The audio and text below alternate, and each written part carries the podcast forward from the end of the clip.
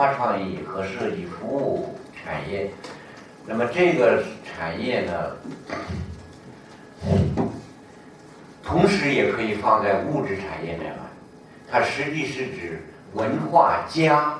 在我的新书啊，今年呢，今年底够呛，明年初吧，再出第四本，实际是第三本重写，因为出版社不放，还要重写零八年出版的那个文化产业创意系列，要专门列一张，呃呃，我给它列为创意家，或者叫文化家，它就加号的加，它就是这个文化创意。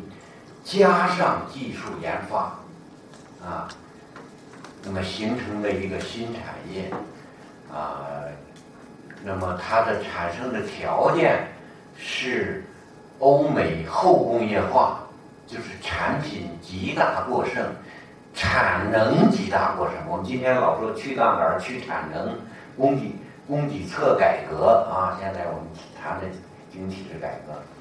其中去产能，河北省今年去炼钢产能多少千万吨啊？去我煤炭产能，我们宁可往北朝鲜进口煤炭，我们也要压国内的煤炭产能，就是生产能力的意思啊。那么这个文化加或创意加啊，加号的加啊。实际上就是在欧美啊，这个产能极大过剩，进入后工业化社会以后，啊，所有人的需求，你比方过去你你想住一百八十平米的房子，你现在住上了，下一步呢，你总得有个头儿，你不能说二百八，你太大了也不舒服，呃，那下一步怎么干呢？叫文化家，那看看你这个重新装修一下，看看你这个一百八十平米里头，这个壁纸贴的这个颜色儿合适不合适？是不是？甚至细小到摆的那个花合适不合适？啊，这就带有很大的文化成分了，啊，比如邯郸要盖一个博物馆。在某一个这个立柱可以设计成一个竹简的形式啊，这竹简上可以刻上邯郸历史上产生的某些这个成语，是不是？哎，你把它凿它一一一下子，里边都是钢筋水泥，外边贴的这个面儿都是文化，啊，都是文化，以及这个博物馆周边的环境，那都是文化内容。所以有一种产业现在这个还在争论啊，呃，我本人不同意叫文化创意产业，呃，尤其不同意他们把这个概念置于文化产业之上。在我们国家这个政策文件这个系列中，是文化创意产业置于文化产业之下，它是一九一二年添加的。第十四种文化产业的业态，这个说起来概念上复杂，但是目前在生活中呢常见。你把曹总，你那个本行啊，就特别需要这方面啊，到了一定程度特别需要。所以我还约见过北方设计院的一个副总经理，就在这个富强大学对过吃个饭，还达成了一致意见。我说今后你们去。承揽工程，我的文化创意家队伍跟你，咱们合成一个竞标方，啊，形成一个方案。我说跟他那个正式的谈过，三四年前，我说咱们形成一个方案，去一块儿跟他竞争，哎，哎，那个你说记着这个的，将来我再写书，再写那个。那个大事记呀，把这个给我记一笔，把这个这个加上，这个其实很重要。有五年了，理念的提出。五年前我就约见他，就在这个重庆酒楼这儿，这个喝的酒。实话说，现在这个这几年就没见面，也没有落实那个，他有轻重缓急嘛。呃，我这不主动的话，他不知道做什么，呃，所以倒没有实施，但是比较超前，我就来做这件事儿了，啊，这就是我们的创意家或者叫文化家，加号的加，哎，就是我们和他设计家、设计师啊叫啊，文化创意家和设计师形成一个团队去竞标，要有一个建筑。哎，我们合成一个团队去跟他竞争，啊，我们拿出我们的文化家和创意家的那种方案来，啊，同样是钢筋水泥，但是它外边的设计这些东西就不一样了。那么这是一个重要的文化产业业态。刚才我说了，它同时可以列入。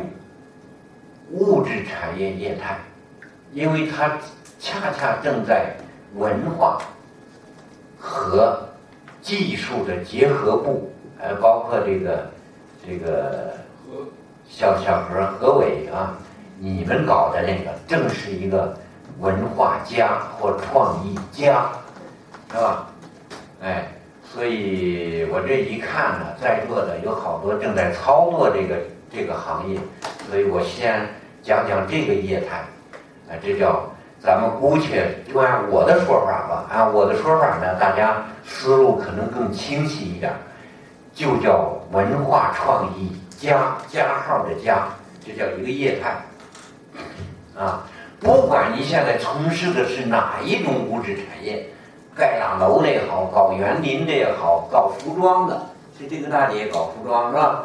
刚才说的是吗？旗袍也有，哎，是那服装啊，哎，旗袍的服装业更是文化家，文化创意家，啊，加号那个加啊，呃，就是通过文化创意的引领，很多旗袍的这个新款式的研发，不是在剪刀上，而是在头脑里，不是在剪刀上，它是从你比如说。根据某个人的气质来设计他的旗袍，那就不是技术层面，而是文化层面，对吧？而是文化层面，是文化层面引领技术技术层面，是吧？有一个谁引头的问题啊！当然，我写这本书已经列好提纲了，这个当然不能不能代替，不能代替啊！这个不能光玩虚的，虚的是。这个发面的那个面，那那那那个那个那个面胶是叫什么啊？这个是那些东西。目前我们国家呀，正处在工业化社会和后工业化社社会之间，啊，在北上广这些超大城市沿海一带，我们已经进入了信息化社会。我到杭州去一二年，他们头去人们就开玩笑说：“你到杭州，你到杭州买煎饼果子都得用手机二维码往那刷。”我还不信，去了一看，果然这样。又隔了这么几年，我那胡同里那小杂货铺都都贴着二二维码。哎，用什么付啊？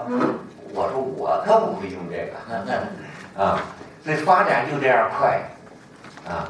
这个文化家、文化创意家这种这个产业，啊，目前在我们或者说我们的全部物质产业的各个业态，正在附加以文化，我们的文化创意正在侵侵入到进入到物质产业业态，啊，物质产业业态。那么在这个业态，怎么讲？怎么搞？那么还是从投资人这个角度来搞。我看就是两句话，一句话，研发是永远是核心啊！大家现在这个热呀，热的有点离谱。我在北京这个京津冀，当着咱们国家的，得算两大流派吧。一个以北大这条线啊，就是就是国家文化产业发展年度报告，一年出一大本。他的编写组这帮子，就是给发改委、给国务院研究中心，呃主持的。这帮子不用文化创意产业这个概念，注意啊，是文化创意产业，啊，这个不是文化产业。那么一个是人大这一帮子，啊，这个以金元溥为首的啊，这个人。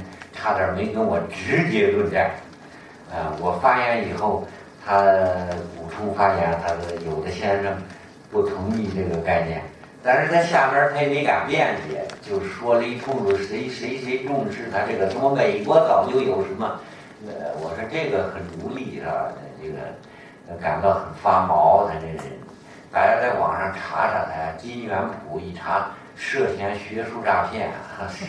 你看现在就查就有啊，这个，呃，到河北来还干了一件不好的事儿，呃，一一五年十二月份，我们那个上一届工程那个结业式，那个社会主义学院把他请来了，结果他讲的不着调搁在一边儿，他讲的这个稿闹半天是一四年十月二十五号，我们我也去了，他也去了，还有一个韩国一个大学的校长，我们三个人首席演讲。我杭三，他那个他那个演讲，后来焦明长告诉我，不光不着调，他这是一年多前在河北大学对面那个卓正大厦讲的那个稿子，哪有这么欺负我们河北人的？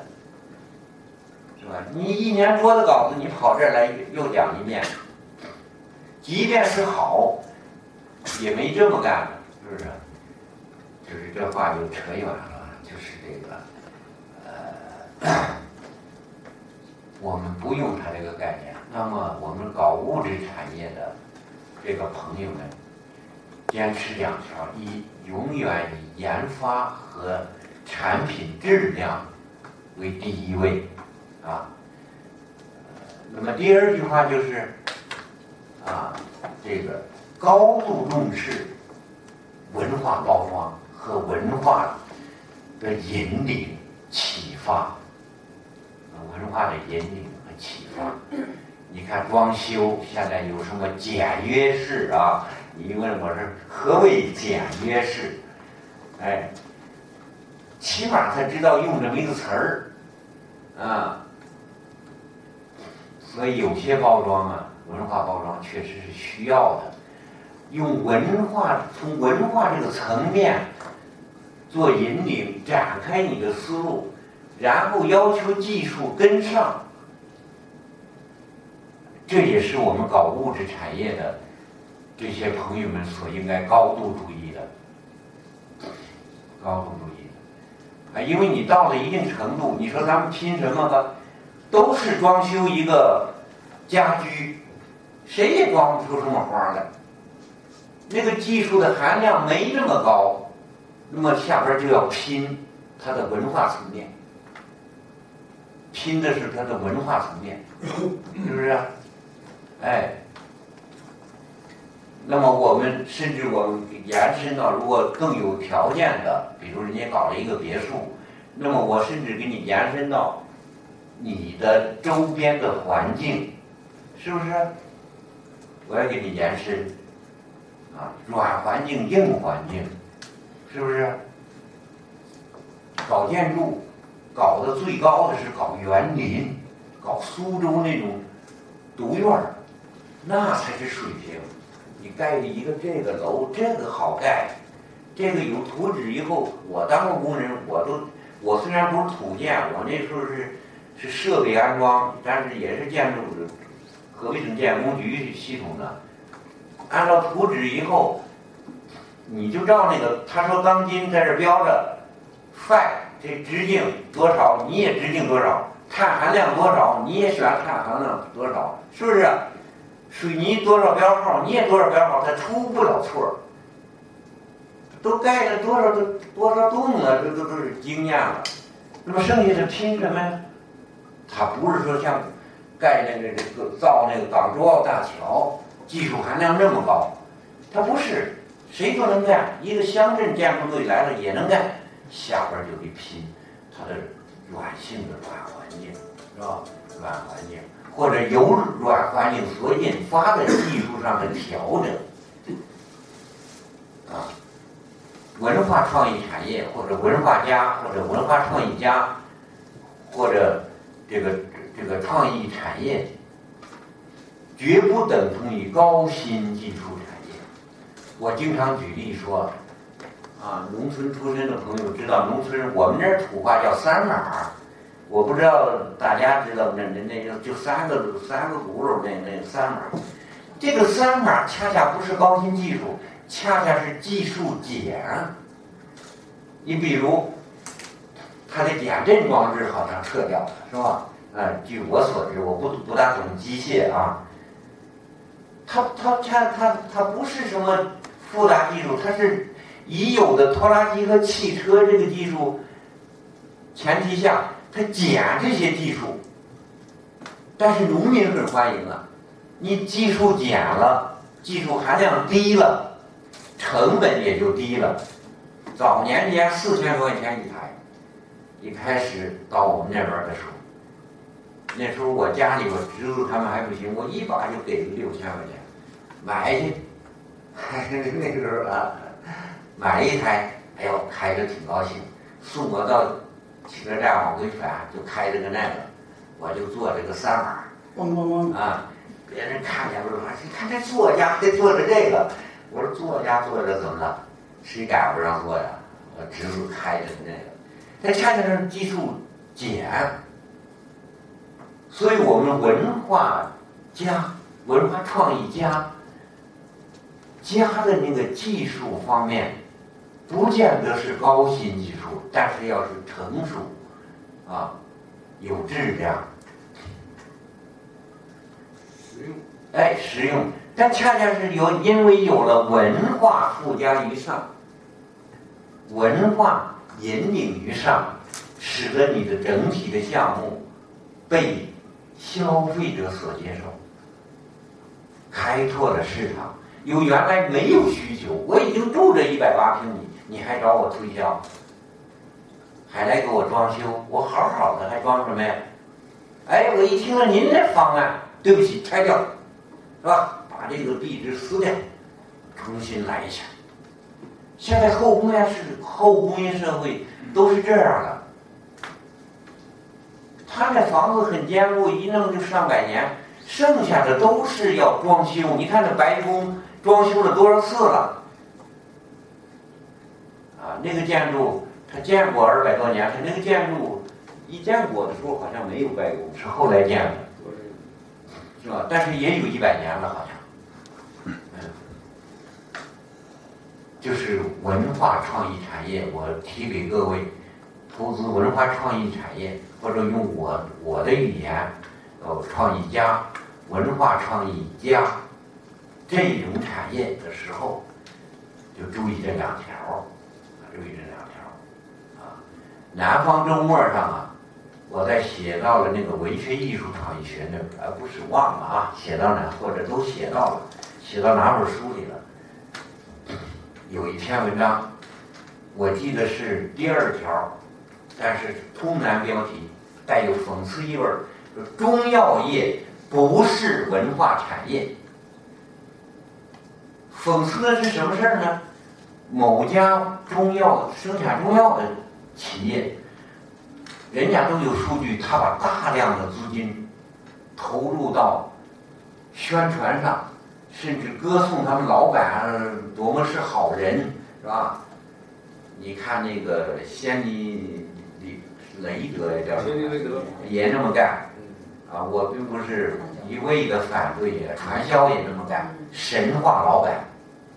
就宣传产品延伸到宣传老板，把老板道德化，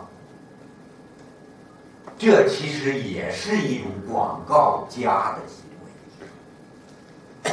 你本来广告是说你这个产品多么好就可以了，你没必要说你的老板多么好。现在我们就延伸到宣传他的。这不就是文化加加号的加加加之于上吗？使你在消费这个产品的时候带上某种人格的尊重、憧憬、崇拜，以至于对这种这种产品的依赖感，依赖感。同样是一块手表，我记得我一刚一开始戴手表，一天不知道看多少次。到后来就完全没感觉了。同样还是那块手表，也就是说，一开始我把它神秘化了，啊，这叫拜物教，啊，我把它神秘化了。马克思有个词叫商品拜物教，有个词叫货币拜物教。你看我们河北省犯罪的那位，那叫什么长？是不是外贸的还是副省长？弄了很多票子自己办，不好，也不敢在银行存，李有灿，是吧？他是个什么官儿？他是咱们现在叫商商务厅的，他是专门专门批这个批车批批批批计划的。这就是一种货币拜物教，神秘化、神秘感。他一天不亲自数数，据说他就睡不着觉。文化就是这样一种东西，文化确实是虚的，但是它是我们正常的人所严重依赖的。虚荣心也是文化，说你不要有虚荣心，不可能，我也有，啊，每个人都有，而且虚荣和实荣那简直就分不开。社会属性，那分不开，它是人的本性，而且你很难说它完全是缺点。没有这点虚荣心，也就是说没有这点阿 Q 精神，我们怎么能够抵抗人生的那些逆境啊？是不是？所以这就是，但这就是文化，这就是人和动物。根本区别就在这个地方。我们又讲了一个业态啊，叫文化家、文化创意家。啊，我们这一点是描摹一下，啊，回头再把它细致啊，呃，深入探讨，再专讲啊，呃，这叫泛讲各个文化形态。十四个业态，我们至少得给讲个七八个吧。啊，这个我怕大家呀嫌长，咱们今天呢九点半了啊，